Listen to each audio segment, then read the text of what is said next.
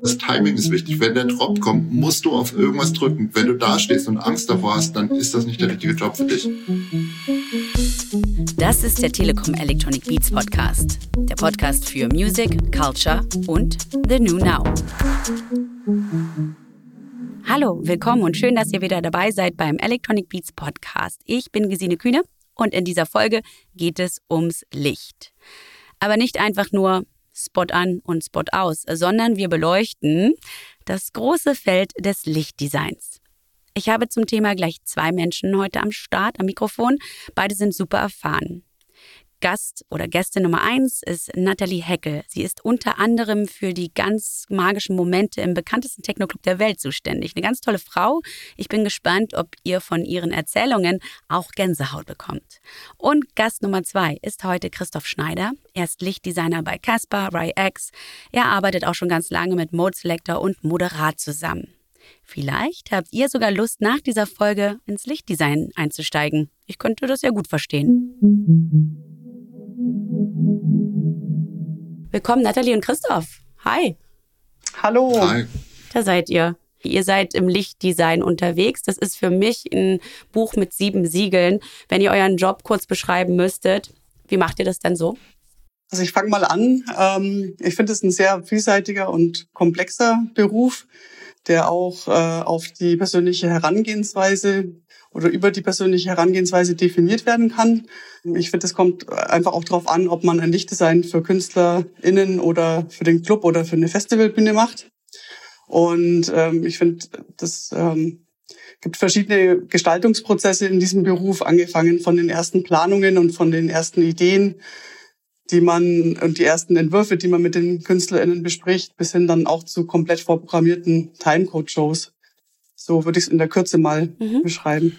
Ich würde auch sagen, auf die Frage kann man schon mal eine Stunde antworten, aber ich Na, bitte nicht. würde, ich würde erst mal sagen, ähm, meistens gibt es eine Idee, die vor dem Lichtdesign steht. Also zum Beispiel man visualisiert eine Musik. Oft ist es einfach eine Musik visualisieren und es ist ähm, Räume schaffen. Also man schafft damit Räume, man transportiert darüber Gefühle, ähm, ja, eigentlich haben wir einen total schönen Job. Ich gerade bei Bands sage ich ganz oft, man ist wie so ein fünfter Schlagzeuger oder sowas. Klar kommen die Leute wegen der Musik, aber wenn man das gut macht und ähm, dann ist das einfach nochmal ein Instrument mehr, was dem Zuschauer nochmal eine ganz andere Ebene eröffnet also ich finde es wichtig, dass du das sagst, dass es eine andere Ebene eröffnet. Und ähm, also ich kann das aus meiner professionellen Arbeitswelt nur mitteilen, wenn ich Konzertkritiken fürs Radio gemacht habe, war das immer so, dass man über Sound und Licht auch gesprochen hat und ähm, das Licht auch beschrieben hat, ne? weil das ist ja das, was letztlich dann ein Bild beim Konzert auch abgibt, weil du hast da ein paar Hanseln auf der Bühne, äh, die in ihre Instrumente kloppen. Eventuell passiert da nicht mehr oder es passiert eine ganze Menge, wenn man halt gutes Lichtdesign am Start hat. Also klar, die, ihr, euch gibt es im Club auf Festivals und Konzerten. Ihr seid so präsent. Ähm, ich glaube, wir ZuschauerInnen nehmen euch einfach, also ne, for granted, wie man so schön sagt. Aber wie kommt man denn dahin? Also ich würde nie, glaube ich, auf die Idee kommen, Lichtdesignerin zu werden. Das, da, da muss doch irgendwas passieren, glaube ich, dass man sagt, so, das, das ist jetzt mein Job, das mache ich jetzt so. Ja, bei mir hat es ja ganz früh angefangen, äh, weil ich, ähm, ich komme aus einer Kleinstadt, aus Augsburg. Und äh, mein Freundeskreis, der, der hörte Goa, ich äh, wollte Techno hören. Und das äh, nahegelegene Ultraschall in München war für mich schon immer der Anzugspunkt und der, der Club, wo ich hin wollte. das habe ich dann schon ganz früh probiert, da mit 16 reinzukommen, wurde natürlich abgewiesen und habe dann mir vorgenommen, mit 18 dort zu arbeiten. Also für mich war das irgendwie von vornherein klar, dass ich, dass ich im Club arbeiten möchte oder das war relativ früh klar, ähm, dass es mich da hinzieht, dass ich mich da wohlfühle. Und dann, dann kam das auch so. Also ein damaliger Freund von mir, der Florian Schelzig, der arbeitete im Ultraschall und äh, der meinte, ich kann mein Glück probieren, kann er mal vorbeischauen. Und dann bin ich ein paar Tage nach meinem 18. Geburtstag dorthin gefahren mit einem fetten Tower-Rechner, einem 15 Zoll Monitor und zwei Ventilatoren und habe dann so an die Tür geklopft und meinte, hey, ich würde irgendwie gern Video machen und Licht oder beides. Und ähm, ja, der damalige Gründer, der David Süß, äh, der fand es irgendwie, glaube ich, einfach lustig und dachte sich, ja, probier mal halt mal aus, was die so macht. Und konnte dann Probe arbeiten. Und ich hatte so eine, so eine VJ-Software. Ich weiß auch nicht, ob das die Anfänge von Resolume waren. Ich kann mich auch nicht mehr so genau erinnern, welche Software. Und hatte mit meiner, mit meiner Kamera, wo ich so eine Videofunktion hatte, man konnte so ein paar kurze Sequenzen Video aufnehmen, hatte ich zu Hause so Content produziert und habe halt mit der Kamera dann Plattencover abgefilmt und über diese Videosoftware dann Plattencover, Natursachen, Flugzeuge, alles Mögliche gemischt. Das war das Content.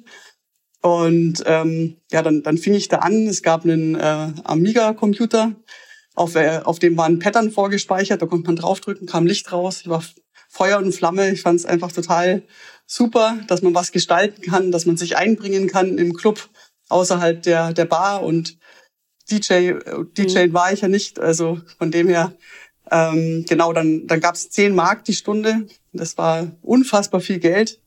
Also in der Nacht äh, 10, 12 Stunden arbeiten, 100, 120 Mark, zwei Nächte arbeiten, 240 Mark, das war der Wahnsinn.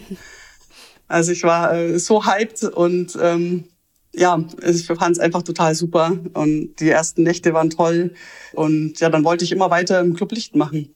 So, Christoph, ähm, wo sind denn deine Anfänge im Lichtdesign? Ich habe gerade noch mal so deinen Lebenslauf überflogen und da steht eine ganze Menge drauf. Du hast ja auch sehr viele Sachen studiert, ne? Naja, ich bin vor allen Dingen auch schon sehr alt. Deswegen stehen natürlich viele Sachen auf diesem Lebenslauf. Ach so, okay. Aber tatsächlich war es bei mir nicht so straight wie bei Nathalie. Ich, bei mir war es Zufall, wie so vieles in meinem Leben. Also ich habe mir tatsächlich im ganzen Leben zwar immer Mühe gegeben mit dem, was ich mache und auch immer, glaube ich, alles ziemlich gut gemacht, aber es gab nie den großen Plan. Ähm, ich habe tatsächlich im Nachhinein ist mir dann aufgefallen, dass ich auch schon in der Schule im Schultheater Licht gemacht habe, aber daraus hat es sich nicht jetzt der Wunsch ergeben, Lichtdesigner zu werden. Ich bin einfach nach Berlin gezogen, auch relativ spontan. Ähm, hatte hier durch meinen Barjob so standen alle Türen offen. Und ich dachte damals so, ach ja, ich, ach so, ich habe vorher auch Gitarre gespielt und in Bands gespielt und so. Und ähm, Musik war auf jeden Fall schon immer meins. Ich habe sieben Jahre Klavierunterricht gehabt, ähm, habe Gitarre gespielt, alles Mögliche. Ähm, und wollte dann eigentlich Tontechniker werden, weil ich dachte, aber das war eigentlich auch so ein bisschen Missverständnis, weil eigentlich wollte ich Produzent werden. Ich wusste nur nicht, dass das so heißt. Also ich dachte halt, ich sitze im Studio und baue Beats. Und dann habe mhm. ich ein Praktikum in Tontechnik gemacht und das war mehr so Boxen stapeln oder mal irgendwo äh, für irgendwas live, eine Sprachbeschallung oder so, äh, äh, mal ein Mischpult bedienen und parallel habe ich versucht, habe ich an der TU ähm, angefangen zu studieren Kommunikationswissenschaften, weil ich dachte, ich mache das so zweigleisig, einmal praktisch und einmal ähm, theoretisch hat auch nicht wirklich gut funktioniert. Die Professoren hatten einfach keinen Bock auf irgendjemand, der parallel noch arbeitet. Das war denen, das fanden die einfach total doof. Die wollten einfach nur, dass man da die reine Lehre und wenn man mal gefehlt hat, wenn man einen Job machte, dann haben sie gesagt, mach doch ein Fernstudium. Also da, mhm. deswegen habe ich es dann auch am Schluss eigentlich wieder geschmissen. Auf jeden Fall habe ich dabei festgestellt, dass beim Ton das sehr klar die Definition ist, was man da machen darf wie, wie, wie deine Sprache gut klingt, ist einfach definiert. Da kannst du einfach die Höhen wegnehmen oder die Tiefen reindrehen. Aber beim Licht, wenn du da rot oder blau machst, ist tatsächlich mehr oder weniger allein deine Entscheidung, solange die Dramaturgie und überhaupt der Kontext stimmt. Aber ausgestalten, da, da redet dir eigentlich fast niemand rein. Deswegen mhm. habe ich dann für Licht um, auf Licht umentschieden. Und dann, wie der Zufall so wollte, hat ein Freund von mir damals im Tränenpalast Licht gemacht. Das war ähm, in den 90ern ein Veranstaltungsort für hauptsächlich Jazz und südamerikanische Musik und Kleinkunsttheater, ähm, Varieté und so. Und der hatte darauf keinen Bock mehr und hat gemeint, hey, willst du den Job haben? Ich so, oh, ich will zwar Licht machen, aber ich kann es ja gar nicht so wirklich. Hat mir dann heimlich in ein paar Sessions das beigebracht, ein paar Konzerte habe ich gedrückt und dann, ja, äh, habe ich da den Job übernommen. Bin, glaube ich, ein halbes Jahr nur gerannt von morgens bis abends. Und so fing das dann alles an. Und das fand ich mega, weil da hat mir auch keiner reingeredet, wenn da eine Jazzband war und ich hatte Bock drauf, habe ich einfach alle Lampen nach links hinten gehängt und es ausprobiert. Ähm, und dann bin ich dabei geblieben. Also es ist ja dann immer noch äh, 25 weitere Jahre, die ich das jetzt mache, bis, bis an den Punkt heute. Aber grundsätzlich war das der Auslöser und vor allen Dingen auch da mhm. die Freiheit dort zu haben, einfach alles so zu machen zu wollen, wie du willst. Und äh, da kamen weltberühmte Künstler und die haben dir einfach gesagt, hey, mach einfach. Ich freue mich, wenn du was Geiles machst. ihr sagtet beides, ihr seid Musik, äh, ja, musikliebende Menschen. Viel, also einfach Nathalie, du hast schon früh Platten gesammelt. Bei Christoph weiß man ja auch, ne, da ist wirklich viel Musik im Hintergrund. Ist es denn aber auch so eine Kunstliebhaberei, dieses Lichtding? Ich, ich denke schon. Also ähm, ich, ich glaube, dass es auch irgendwie ein bisschen wichtig ist, eine Kunstaffinität zu haben oder auch eine gewisse Kreativität äh, in seinem Leben zu haben, weil dann auch das, das Feeling der, der Musik besser wiedergespiegelt werden kann und dass man sich auch besser ähm, wenn man eine Affinität dafür hat, äh, reinversetzen kann und das auch visuell besser umsetzen. Mhm. Also finde ich auch auf jeden Fall, da spielen ganz viele Sachen rein, aber es entwickelt sich natürlich auch so im Laufe der Zeit. Also bei mir war es zum Beispiel so, früher waren es halt irgendwelche Lichtstrahlen, auf die ich geachtet habe und heutzutage ähm, darf ich auch oft die Bühnenbilder entwerfen und so. Und dann hat sich das natürlich alles viel mehr in Räume ähm, verlagert, sage ich mal, als, als einzelne Strahlen. Wenn ich heutzutage von vorne auf eine Bühne gucke, dann, guck, dann sehe ich das wie so ein Screen oder wie ein 3D-Raum. Dann geht's gar mhm. nicht mehr so um Strahl hier, Strahl da, sondern eher links ein Feld hell, oben Feld hell, unten Feld hell, also so wie wenn du auf den Screen gucken würdest. Vielleicht mehr. Also insofern es ist schon, ich glaube auch ein Kunststudium schadet überhaupt nicht. Das ist total toll. Ich ja. meine, wir sind halt einfach immer noch in einer ziemlich jungen Phase dieses Berufs und deswegen sind halt sehr viele Leute, so wie ich und Nathalie, die halt einfach irgendwo angefangen haben und halt immer größer geworden sind, aber ich habe zwischendrin schon ein paar Mal, also jetzt während Corona habe ich versucht, mich für einen Master of Art zu bewerben, aber keiner wollte mich nehmen, weil ich keinen Bachelor habe, obwohl sie dürfen. Also ich stelle mir das auch so vor, wenn du das beschreibst, mit, dass du so ein Screen siehst. Also das ist ja ein bisschen wie Malerei.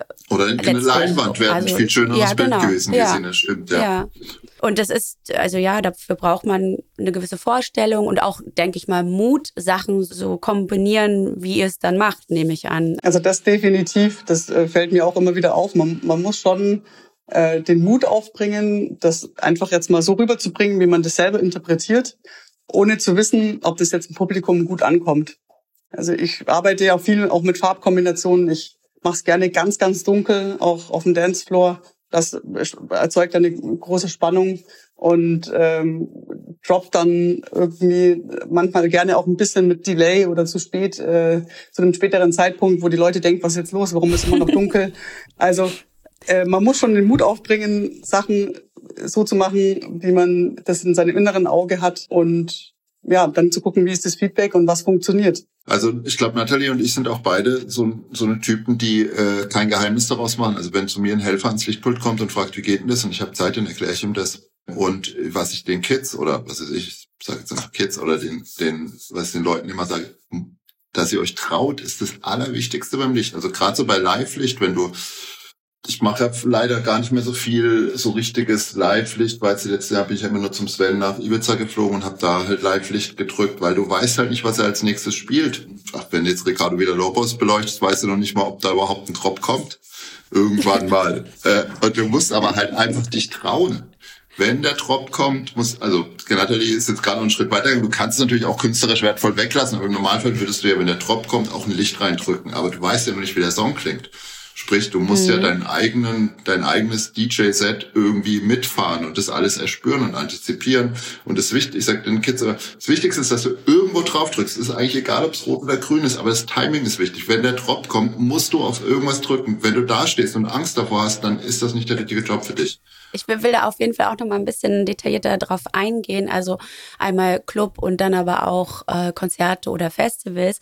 Mm, also Christoph, wir kennen uns ja beide auch schon ein bisschen, was ich ja. ganz schön finde, weil ich mit dir schon auf Tour sein durfte, mit einer der Bands, die du betreust quasi.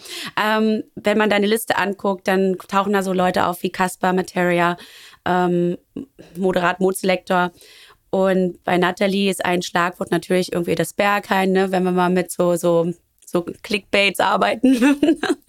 ähm, Gibt es da einen grundlegenden Unterschied zwischen einem Club und einer Live-Show, also im Konzert oder halt Festival dann draußen? Ja, den gibt's. Also weil du, also im Idealfall, wenn jetzt dein Künstler, sagen wir mal, wenn du jetzt große Künstler hast und die haben das Geld dafür, sich eine Show produzieren zu lassen, dann überlegst du dir das alles vorher. Die Musik liegt vorher bei dir, du programmierst es mhm. vorher, oft sogar auf Timecode. Dann, das heißt, äh, es kommt einfach ein Sync-Signal von der Bühne alle Musiker haben in Viervierteltakt klicken auf dem Ohr, damit sie auch nicht zu schnell oder zu langsam spielen. Und du kannst vorher im Studio bestimmen, bei kommt gelb, grün, blau, was weiß ich. Mhm. Da passiert der kreative Teil tatsächlich vorher. Wenn man jetzt mal, äh, wie hänge ich die Lampen hin, was gemeinhin als Lichtdesign verstanden wird, ähm, mal weglässt, dann passiert der im Club der, ähm, der kreative Part in dem Moment. Vielleicht hast du vorher schon irgendwie eine Ahnung, was für ein Künstler kommst und sagst so, heute mache ich ein bisschen mehr Moody oder ich mache ein bisschen mehr wilde Farben, weil das ist so ein Disco-Typ oder so.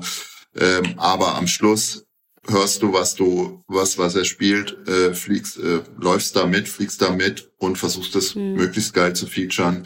Und das passiert halt spontan. Das ist eigentlich der größte Unterschied an den beiden Sachen. Du kannst da einmal hast du vor die Zeit, dir das alles genau zu überlegen. Ähm, dadurch passieren vielleicht auch noch viel genauere Sachen. Dafür ist das andere halt viel organischer. Genauso sehe ich es auch. Also hat er, hat er schon alles gut beschrieben. Danke. Kann man nichts dazu beifügen, das ist genauso. Christoph hat erzählt, es gibt auch dieses Lichtdesign in der Architektur. Ähm, man muss ja, glaube ich, aber auch schon gutes Raumverständnis mitbringen oder dazulernen. Oder sehe ich das falsch? Also ich finde, es äh, kommt so ein bisschen auf die Venue drauf an. Wenn du in einer Spielstätte bist, wo die ähm, Architektur sehr präsent ist und wo die Räume schon von der Bauart äh, sehr klar definiert sind, dann äh, obliegt es halt dir als Lichtdesigner, ähm, ob du das betonst und ob du da auf die Architektur eingehst und ob du mhm. das mit in Szene setzt. Es ist ja natürlich auch so, dass du mit Licht neue Räume gestalten kannst. Also gerade ja. wenn der Raum auch, äh, deswegen ist Nebel ja auch sehr wichtig und Haze sehr wichtig, dass du den, den Beamstrahl des Lichtes gut sehen kannst und dass du damit auch neue Räume im Raum schaffen kannst. Ich glaube, Räume verstehen, lernen ist auch ein Prozess, den man im Laufe der, der Zeit in, sich, als sich aneignen kann, weil man das einfach im Laufe der Zeit so ein bisschen mehr, vielleicht auch ein Feeling dafür bekommt. Aber ich kenne auch Leute, die da nicht so viel Wert drauf legen und es kommt einfach auch wirklich drauf an, wo du spielst, ob du im Bühnenlicht machst, ob du im Clublicht machst was du genau beleuchtest. Ne? Mhm. Also ich finde es mit den Räumen auch sehr wichtig, aber es machen die Leute auch unterschiedlich. Also bei mir ist es äh, im Laufe der Jahre immer wichtiger geworden, aber ich habe schon immer so ein bisschen geguckt, wo bin ich und dann beleuchte ich da auch noch irgendwas und ich habe, also ich jetzt gerade wieder konkretes Beispiel, Ende letzten Jahres war ich mit Dry X in der Elbphilharmonie und da hängt ja dieser Riesenteller oben drüber. Und ich leuchte die Lampen da drauf und frage die Frau vom Haus, wie beleuchtest du den denn normalerweise? Und sie sagt, wir beleuchten den nicht. Ich denke so, hä? Also, da habt ihr dieses wunderschöne Gebäude und ihr beleuchtet es nicht. Und zwar ein total mhm. schöner Moment in dem, äh, äh, in dem, in dem Konzert, einfach als dann das Licht da oben anging und das das einzige Licht war und er nur in so einem ganz kleinen Raum unten drin stand. Wurde alles übertragen, hat leider auch keiner gefilmt, weil es nicht so eine wirkliche Absprache vor zwischen mir und äh, Fernsehen gab, was leider dann doch immer mal wieder passiert, also sehr selten, dass man wirklich alles in der Hand hat. Und dann wollte ich noch was anderes zu Räumen sagen. Wenn ich jetzt Konzerte heutzutage, ähm, also Konzertshows designe, eben halt nicht nur Licht, sondern auch Bühne, dann versuche ich immer möglichst viele Räume aufzumachen, weil das ist das Beste. Also irgendwann hast du halt Rot und Blau und Weiß und an und aus gemacht. Und dann ist es ja 90 Minuten, die gefüllt werden wollen. Und am besten wollen die ja immer mit möglichst viel Abwechslung gefüllt werden. Also ich versuche immer irgendwo eine B-Stage, nennt man das klassisch im Ideal, sagen wir mal, im einfachsten Fall stellt man einfach nochmal drei Podeste vorne ans Lichtpult. Der Künstler kommt da irgendwie in der Mitte des Konzerts hin. Alle müssen sich einmal umdrehen und sehen ihn da drei Songs performen. Kannst auf der, danach auf der Bühne eigentlich wieder mit Rot, Blau, Weiß von vorne anfangen und es ist wie ein freshes Konzert.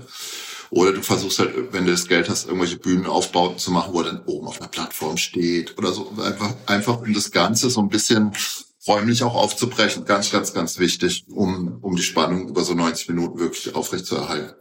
B-Stage, das war für mich auch ein neuer Begriff. Ich habe äh, gerade aus Recherchegründen die 1982-Geschichte von Materia und Kaspar auch angeguckt. Und da gab es dieses Auto, ne? Das war die B-Stage. Und das war eine Idee der Künstler, das weiß ich auch noch. Genau. Aber du fandest es am Ende dann sehr schön, weil diese Tour hast du nämlich auch begleitet. Ich stelle mir das alles so wahnsinnig kompliziert vor, ja? Vielleicht kannst du, also ich meine, du hast ja schon sehr viel beschrieben, aber nochmal so den Ablauf beschreiben. Also sagen wir mal der Casper, der fragt an, ja, du kommst mit mir auf Tour, ich habe da ein neues Album, da brauche ich Lichtdesign. Du sagst ja, aber was passiert als nächstes? Nimmst du dann so ein, also so ein, so ein, so ein Buch raus und malst da mit Bleistift rein oder was, was passiert? Wie geht es vor sich? Also grundsätzlich ist es so, es gibt verschiedene Formen äh, von Anfragen, je nach Künstler. Zum Beispiel bei Casper ist es so, dass der äh, sich sehr für Shows interessiert. Der ähm, kommt tatsächlich eigentlich schon mit einer Idee an. Also mit einer Bühnenbildidee oder mit irgendwas, was er irgendwo gesehen hat und toll fand oder so.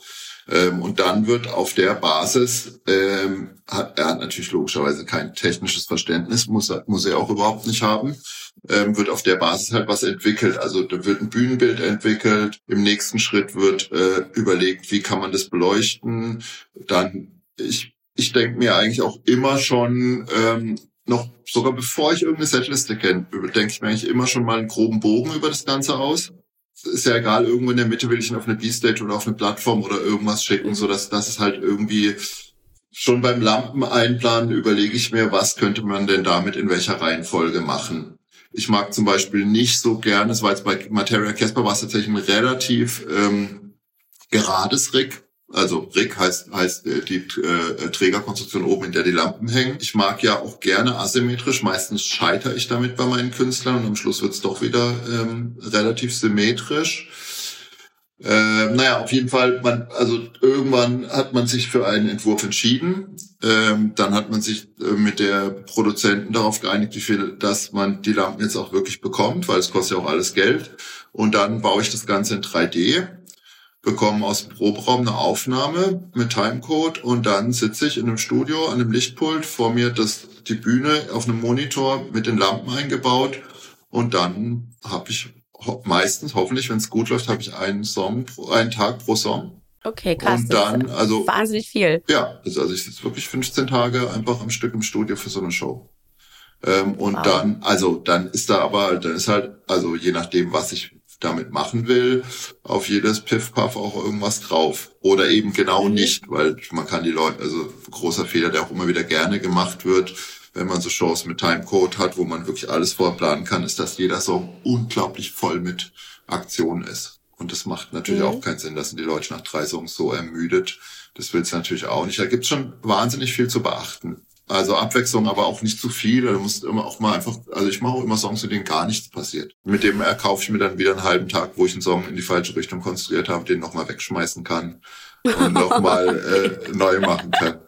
Und dann jetzt okay. mit Casper zum Beispiel, der, der möchte, der, der freut sich dann immer, dem schicke ich eigentlich abends dann immer ein Video von dem fertigen Song. Wenn äh, so Festivals sind, da, das ist ja, glaube ich, nochmal eine andere Geschichte, weil man ja mit einem Setup arbeiten muss, was ja für viele KünstlerInnen dann ähm, an diesem Wochenende zur Verfügung steht. Äh, habt ihr trotz, weiß ich nicht, wenn ihr mit KünstlerInnen unterwegs seid, habt ihr da trotzdem irgendwie so eine Liste, wie so ein, ja, wie so ein Rider, der da auch so ein, zwei, drei Lampen noch anfordert? Oder ist es bei euch dann nicht möglich und ihr habt wirklich so was Vorgegebenes, das kriegt ihr geschickt und dann müsst ihr damit arbeiten? Das kommt auf die Position des Künstlers auf dem Line-Up an. Wenn der Headliner bestimmt normalerweise noch am meisten von diesem Rig. Und ähm, man, wenn man Co-Headliner ist, darf man sich noch ein, zwei Sachen wünschen und darunter muss man einfach damit spielen. Die, man, man bringt dann halt, um sich zu differenzieren, ein Floor-Set mit. Man stellt Lampen auf den Boden, man hat ein cooles Bühnenbild, was man einfach reinschieben kann. Alles, was auf Rollen ist, ist mehr oder weniger erlaubt. Ähm, alles, was hängt, äh, ist sehr, sehr ähm, ähm, limitiert. Beziehungsweise man die, das Festival Rock am Ring oder so baut auch nicht exakt das Rig vom, also die Idee vom Headliner, sondern irgendein Mix, wo auch einfach reihenweise ganz normal Lampen drin hängen, dass jeder damit was anfangen kann. Ähm, und dann hat man halt seine vorprogrammierte Show dabei. Und da gibt es eine, äh, eine Funktion, die heißt Klonen. Da kann man sagen, also in meiner programmierten Show, die Lampe da hinten links, die da normalerweise blau macht, wird jetzt, äh, die klone ich jetzt aufs Festival setz auf den ihre Lampe da hinten links und dann macht die da einfach blau, wenn sie es normal in meiner Show auch machen würde. Klingt in der Theorie erstmal sehr einfach, praktisch ist es dann doch relativ kompliziert immer mal wieder, aber man kann seinen Showfile auf eine Bühne adaptieren. Ich gehe jetzt mal in den Club mit Nathalie. Wir beide gehen jetzt mal zusammen in den Club. Wenn du für einen Club gebucht wirst, wie bereitest du dich dort aufs Licht vor? Weil die KünstlerInnen sind ja immer andere. Guckt man sich das Line-up an? Hat man da eventuell auch schon Vorlieben? Ähm, hört sich Sets an von jeweiligen DJs? Wie funktioniert das? Wenn es ein unbekannter Club ist, ähm, dann bereite ich mich auch vor, vor lass mir den Lichtpad schicken, den Lichtplan, schau, was habe ich für Equipment, ähm, überleg mir, wie kann, welche Show-Skills kann ich machen, also welche Positionen könnte ich äh, dort äh, hervorheben und bereite einfach meine Show so vor, dass ich dann, wenn ich vor Ort bin, in der kurzen Zeit die Anpassungen treffen kann, die ich eben nur vor Ort an treffen kann. Und ähm, wenn, wenn es Künstler gibt, die ich schon kenne, dann ist es immer eigentlich ganz gut, weil ich äh, so ein bisschen äh, die Stimmung der Sets von den Künstlern auch kenne oder je nachdem, was sie für Sets spielen, komme ich da relativ gut auch rein. Aber jetzt im Laufe der Zeit ist es auch so, dass ich äh, schon so ein Verständnis entwickelt habe für, für die Tracks und da schon ein bisschen automatisiert auch in dieser ganzen Geschichte bin, dass wenn ich jetzt ähm, einen, einen Abend habe in einem bekannten Club, dann versuche ich da eigentlich eher relativ ausgeschlafen und ruhig reinzugehen und brauche mich dann eben nicht so vorzubereiten. Ähm, also nicht so explizit, wie wenn es jetzt ein Club ist, der für mich neu ist. Darf man dich dann im Club auch Lichtjockey nennen, also Light LJ, oder ist da auch Lichtdesignerin einfach? Ach äh, ja, mit den Begriffen, also habe ich da kein Problem, wenn jemand zu mir LJ sagt. Ähm, das ist auch völlig okay. DJs werden ja so wahnsinnig abgefeiert. Also kommt natürlich auch ein bisschen auf die Veranstaltung an oder auch den Club. Mm, aber so Licht ist ja wirklich essentiell im Club. Man braucht das, um eine gewisse Stimmung zu kreieren. Merkt ihr das manchmal, wenn der Fokus zu sehr auf den DJ liegt und, und ihr das dann mit Licht so quasi so ein bisschen wegfokussieren könnt? Ist das, habt ihr diese habt ihr diese Macht? Kommt ein bisschen auf den DJ drauf an. Ich glaube, wenn äh, das Set jetzt nicht so aufregend ist und man macht einfach unglaublich tolles Licht dazu und das kann schon dann auffallen. Aber mhm. es, es, fällt auch eher auf, wenn Licht äh, nicht gut ist, glaube ich, oder wenn das Empfinden nicht so passt. Mhm. Also wenn es jetzt zum Beispiel ähm, total ruhig ist, äh, Stimmung ist ruhig und man ist, äh, hat ganz hektisches flashiges Licht, ähm, dann merkt man ja, oh, da stimmt irgendwie was nicht. Aber ich glaube, im, im Normalfall ist es eher so, dass, dass äh, Momente, die herausragend sind, die besonders sind, dass die auch auffallen. Und wenn das Licht gut ist, dass es dann eher unkommentiert bleibt. Aber jetzt die, die Gäste vom, von der, vom, vom musikalischen Aspekt wegzuholen, die dann nur aufs Licht achten. Es gibt schon immer wieder welche, die das auch explizit dann betonen, die mhm. auch zu einem kommen und sagen, wow, was hast du da Tolles gemacht? Das sind halt einfach Personen, die auch sehr aufs Licht achten. Mhm. Ja, ansonsten ist das ja tatsächlich eher so ein Gesamtgefühl, ne, dass man, ja, also gerade weil du die Wärme oben in der Panoramabar ansprichst, also das ist das Einzige, wo ich mich wirklich auskenne. so, ähm, ist halt wirklich, da wird ein, ein, guter Raum geschaffen, so dass man sich wohlfühlt in diesem Tanzbereich und, und da auch gern sein möchte, wenn der große Strahler angeht oder vielleicht äh, die Jalousie mal aufgeht oder so. Ich finde das ganz spannend. Hm, gibt es denn auch DJs, die dann mal zu dir kommen und sagen, das hätte ich, das hätte ich ganz gerne da und da. Äh, ich gebe dir irgendwie noch ein Zeichen oder ist das völlig nur in eurer Hand und ihr habt da gar keine Kommunikation mit den KünstlerInnen? Also ich mag die Kommunikation sehr gerne mit den KünstlerInnen und ähm, bin da auch immer gut deswegen in Kontakt. Ähm, wenn ich den KünstlerInnen oder nicht, nicht kenne, stelle ich mich vor, sag auch mal, hier, wenn es einen besonderen Wunsch gibt oder einfach auch, wie geht's dir?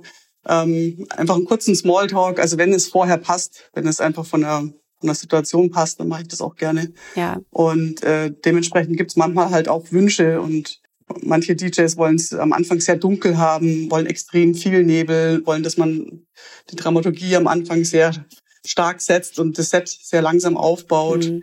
Ähm, also es gibt schon immer wieder mal Wünsche, aber im Großen und Ganzen hat man künstlerische Freiheit. Ja, du hast es am Anfang schon gesagt, Nebel gehört mit zum Licht. Ich habe auch Bilder im Kopf, gerade von Festivals, ähm, wenn durch, durch Licht und Nebel wirklich wie so eine Art Decke geschaffen wird, was, was eindrucksvoll ist. Nochmal so letzte Sache zum Club e, explizit. Was ist denn für dich so ein magischer Moment im, im Club, wo du weißt, ja, war das richtig gemacht?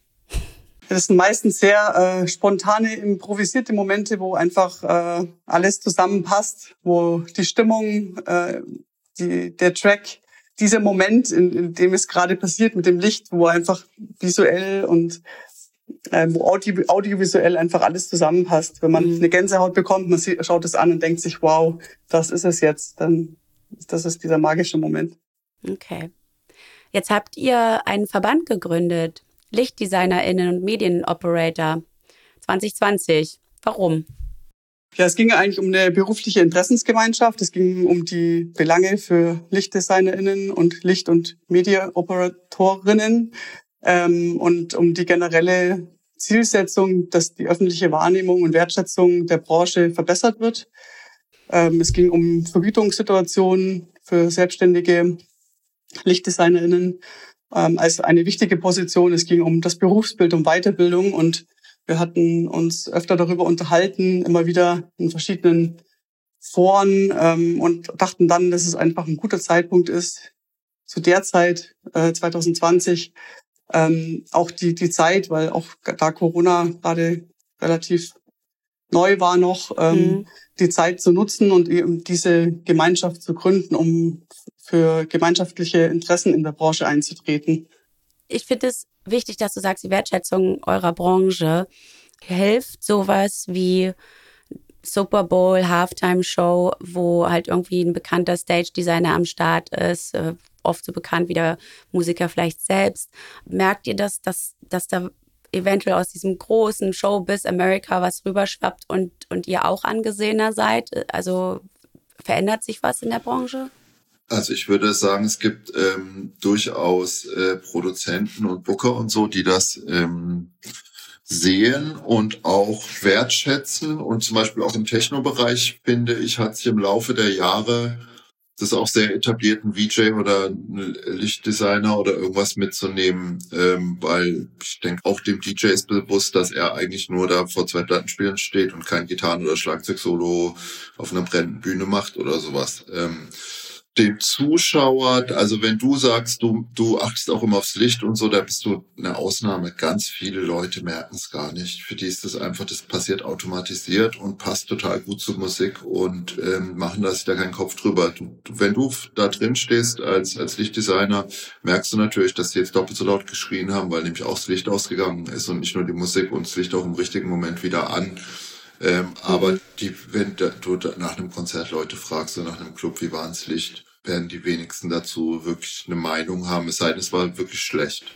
Ähm, okay. Ähm, genau, also deswegen, ja, das, das ist schon, das ist schon dicker geworden im Laufe der letzten 20 Jahre, dass man sowas auch wahrnimmt. Also gerade Super Bowl Halftime Show ist ja auch immer so, da wird ja auch immer wirklich gezeigt, was geht. Da waren zuerst die mhm. Thronen, da ist XR, das, also das alles, was an neuem Scheiß wird dort gemacht. So, und weil Nathalie und ich jetzt unter uns auch mal Frauen sein können, wie schaffen wir das, dass noch mehr Frauen im Club arbeiten? so. Weil ich finde, also ich kann das aus musikalischer Sicht sagen, ich finde es halt wichtig, ja, Vorbilder zu haben, entsprechende, ähm, hingucken zu können, zu sagen, es ist nicht alles nur noch ein Männerverein, was Techno ganz doll ist. Ne? Und wenn man mir vielleicht die Angst nähme vor der ganzen Technik, die dabei ist, dann würde ich vielleicht ja auch noch mal so ein so ein Lichtdesign starten. Also ist es hat ist es Angst vor Technik? Ist es zu viele Männer? Was was ist da los und wie können wir es ändern? Also ich denke, dass ähm, durch die Fortbildungsmöglichkeiten, die es mittlerweile gibt, durch viele Schulungen, gerade Lichtpult-Schulungen, die teilweise auch äh, umsonst sind, ähm, also auch Software, die, die mir für null Budget sich holen kann, viele Tutorials, die es auf YouTube gibt. Es gibt schon viele Möglichkeiten, ähm, sich äh, da einzuarbeiten und dadurch auch die Angst abzubauen. Aber ich denke, es ist wirklich auch ein wichtiger Faktor, dass man es dass man es wirklich will, mhm. weil man man muss dafür einiges in Kauf nehmen, viel Arbeit auch reinstecken. Es ist eine konstant äh, es ist konstant viel Arbeit einfach dahinter und man muss da am Ball bleiben. Ja. Aber dadurch, dass es auch, ähm, es gibt zum Beispiel einen Studiengang in Hamburg an der HAW, ähm, ich glaube Medientechnik ist der, äh, heißt der, und äh, da gibt's auch eine relativ hohe Frauenquote. Also es gibt schon, glaube ich, auch Frauen, die jetzt ähm, sich, die jetzt mehr sich das trauen oder auch mehr wissen, dass es, dass, dass es das gibt und dass es möglich ist.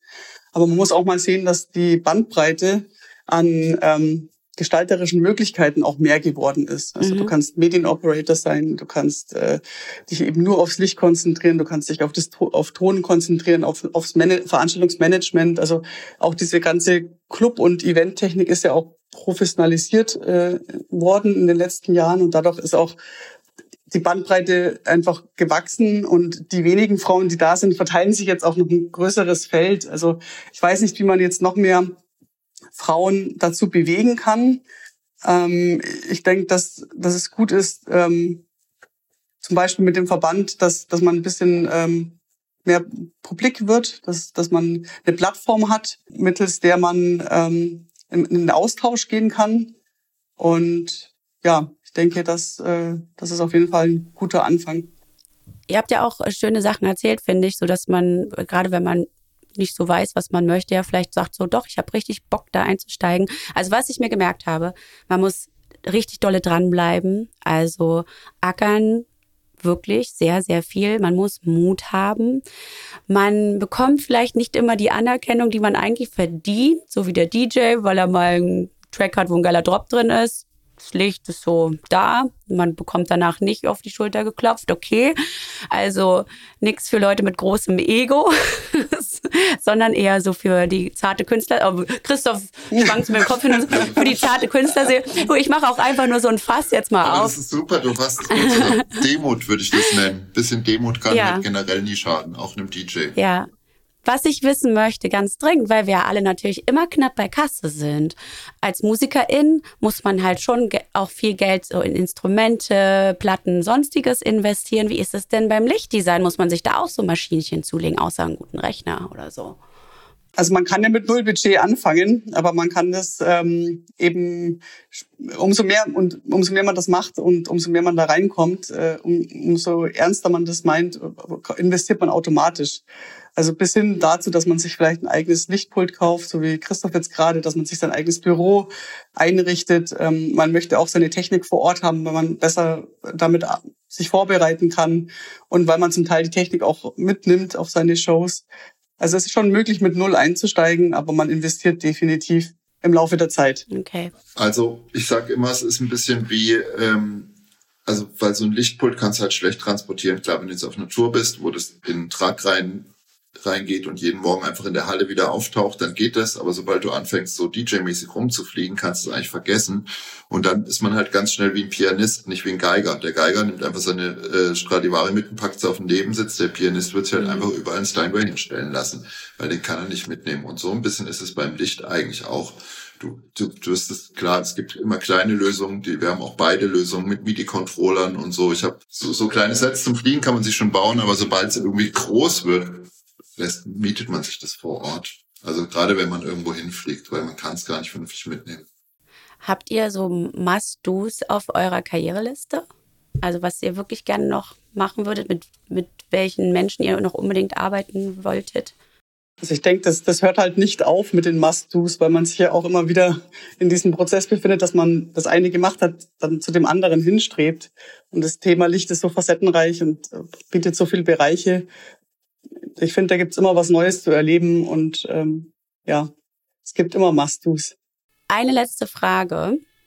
Was sind denn eure Lieblingsfarben? Ich frage meine Kinder immer. also ich habe als Kind war Blau meine Lieblingsfarbe. Ich würde sagen, heutzutage ist an aus meine Lieblingsfarbe. Also weiß. Okay. Ich mache extrem viel Licht aus. Ich mache ganz krass dunkel und dann wieder ganz krass hell. Und es geht am besten mit weiß. Ich würde sagen, weiß ist okay. meine Lieblingsfarbe. Okay. Ja, bei mir ist es auch immer schon blau in allen seinen Tönen gewesen. Aber was Christoph sagt, äh, ist schon auch so, dass alle Farben funktionieren äh, auf eine gewisse Art und Weise. Und diese, diesen Kontrast mit, äh, mit Weiß, mit den verschiedenen Weißfarben, Tönen, ähm, der ist schon auch besonders und hat einen ganz großen Effekt. Okay. Also ich kann nur sagen, dass ich von euren Erzählungen zwischendurch Gänsehaut bekommen habe, weil ich mir das vorstellen konnte und natürlich auch schon einiges Licht gesehen habe. Deshalb danke ich euch, weil wir machen ja was zum Hören und nicht zum Gucken. Das ist nochmal ein bisschen anders, ähm, ne? sensorisch. Und was ich auch festhalten möchte und Props an euch, also Musik und Licht, ganz hervorragend und ihr seid ein wichtiger Part und ich hoffe, dass das die Menschen immer weiter anerkennen und vielleicht die Anerkennung auch noch steigt. So, das war es jetzt von mir. Ich sage Dankeschön und auf Wiederhören oder sehen, besser gesagt. Freue mich. Vielen Dank, Gesine. Bis bald. Freue mich. Dankeschön. Das waren Nathalie Heckel und Christoph Schneider, Lichtdesignerin und Lichtdesigner mit sehr viel Erfahrung und großem künstlerischen Anspruch. Wenn euch die Folge gefallen hat, dann lasst doch eine kleine Bewertung da. Schreibt uns auch gerne mal bei Instagram. Mein Name ist Gesine Kühne. Das hier ist der Electronic Beats Podcast. Ich freue mich, dass ihr dabei gewesen seid und wenn ihr bald wieder einschaltet. Macht's gut!